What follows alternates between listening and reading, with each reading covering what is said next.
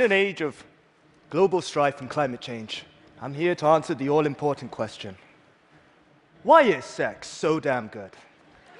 If you're laughing, you know what I mean. Now, before we get to that answer, let me tell you about Chris Hosmer. Chris is a great friend of mine from my university days, but secretly, I hate him. Here's why. Back in university, we had a quick project to design some solar powered clocks. Here's my clock. It uses something called the dwarf sunflower, which grows to about 12 inches in height. Now, as you know, sunflowers track the sun during the course of the day. So, in the morning, you see which direction the sunflower is facing, and you mark it on the blank area in the base. At noon, you mark the change position of the sunflower, and in the evening again, and that's your clock. Now, I know my clock doesn't tell you the exact time, but it does give you a general idea using a flower. So in my completely unbiased, subjective opinion, it's brilliant. However, here's Chris's clock. It's five magnifying glasses with a shot glass under each one. In each shot glass is a different scented oil. In the morning, the sunlight will shine down on the first magnifying glass, focusing a beam of light on the shot glass underneath. This will warm up the scented oil inside, and a particular smell will be emitted. A couple of hours later, the sun will shine on the next magnifying glass, and a different smell will be emitted. So during the course of the day, five different smells are dispersed throughout that environment. Anyone living in that house can tell the time just by the smell. You can see why I hate Chris. I thought my idea was pretty good, but his idea is genius. And at the time, I knew his idea was better than mine, but I just couldn't explain why. One thing you have to know about me is I hate to lose. This problem's been bugging me for well over a decade. All right, let's get back to the question of why sex is so good. Many years after the solar powered clocks project, a young lady I knew suggested maybe sex is so good because of the five senses. And when she said this, I had an epiphany. So I decided to evaluate different experiences I had in my life from the point of view of the five senses. To do this, I devised something called the five senses graph. Along the y-axis, you have a scale from 0 to 10, and along the x-axis, you have, of course, the five senses. Anytime I had a memorable experience in my life, I would record it on this graph like a five senses diary. Here's a quick video to show you how it works. Hey, my name is Jinsop, and today I'm going to show you what riding motorbikes is like from the point of view of the five senses. Oi! This is Denver, custom bike designer.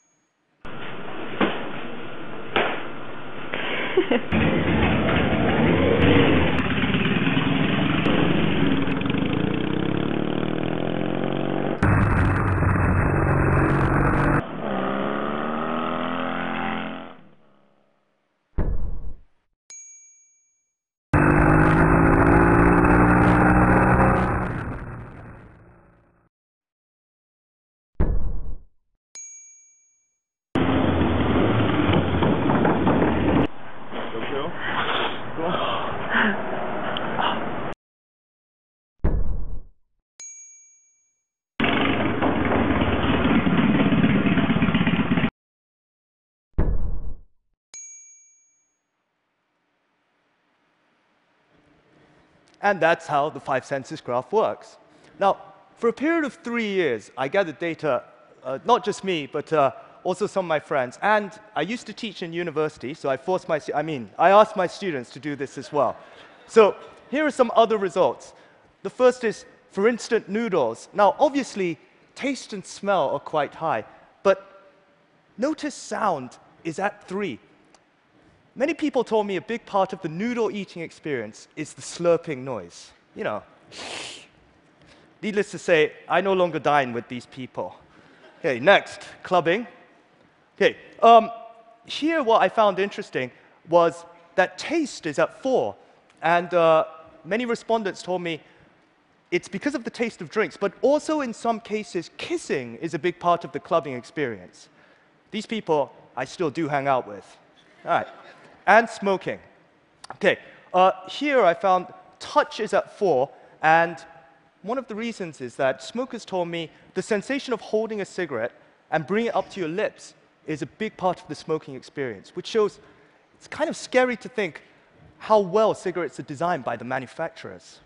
Okay, now what would the perfect experience look like on the five senses graph? Would, of course, be a horizontal line along the top. Now, you can see not even an intense an experience as riding a motorbike comes close. In fact, in the years that I gathered data, only one experience came close to being the perfect one. That is, of course, sex. Great sex. Respondents said that great sex hits all of the five senses at an extreme level.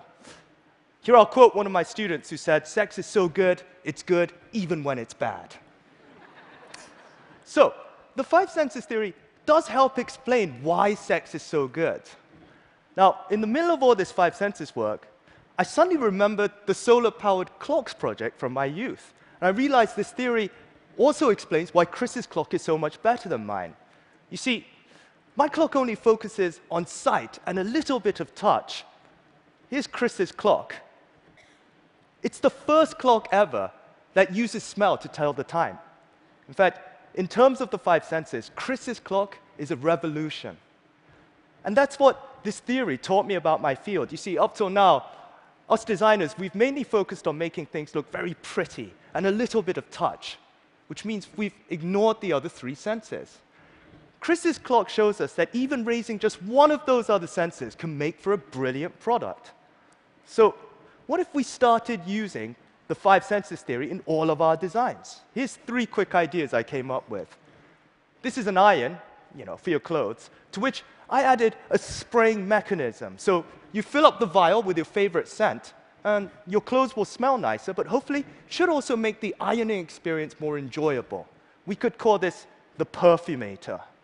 All right, next. So I brush my teeth twice a day.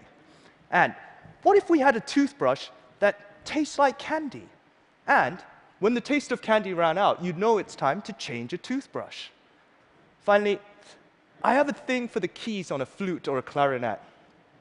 It's not just the way they look, but I love the way they feel when you press down on them. Now, I don't play the flute or the clarinet, so I decided to combine these keys with an instrument I do play the television remote control. Okay. Now, when we look at these three ideas together, you'll notice that the five senses theory doesn't only change the way we use these products, but also the way they look.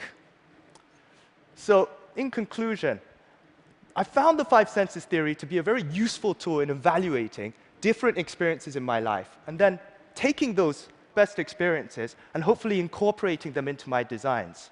Now, I realize the five senses isn't the only thing that makes life interesting.